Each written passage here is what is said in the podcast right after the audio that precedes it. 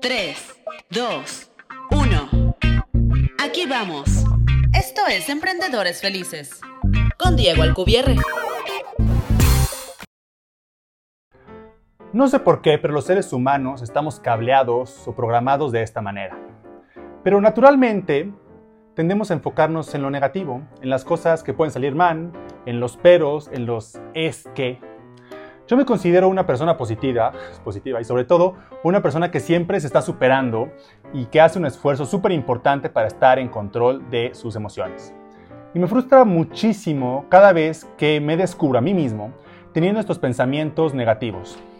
Porque los pensamientos negativos no sirven de nada, no nos ayudan a nada, son solamente un freno en nuestras vidas, nos ayudan a justificarnos tal vez.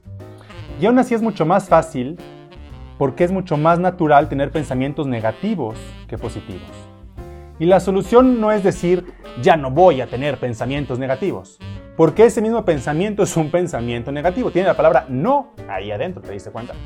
Se trata de reconocer el pensamiento negativo darte cuenta de que existe y activamente buscar el pensamiento opuesto para reemplazarlo.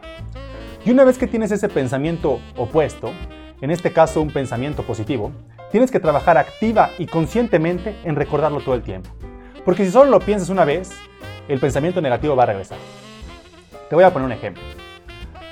No estamos vendiendo lo que necesitamos en el negocio. Lo puedes cambiar, por ejemplo, por ¿qué vamos a hacer para lograr nuestras metas de ventas este mes. La primera no te, aporta nada. ¿Te das cuenta de la diferencia? La primera oración solo es una afirmación que no te aporta nada más que angustia, frustración y desesperación. Con la segunda, tu cerebro inmediatamente empieza a buscar soluciones al problema que le planteaste, que es qué hacemos para alcanzar nuestras metas de ventas.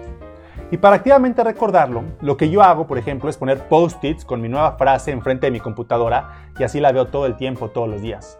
O a veces me pongo alarmas en mi teléfono para acordarme y regresar a ese pensamiento positivo y, y darle la instrucción a mi subconsciente para encontrar la solución.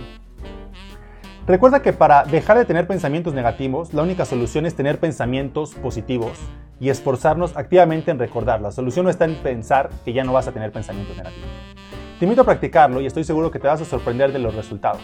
Pon una alarma, pon un post-it, pero lo más importante es que busca activamente cuál es el pensamiento positivo con el cual vas a reemplazar tu pensamiento negativo.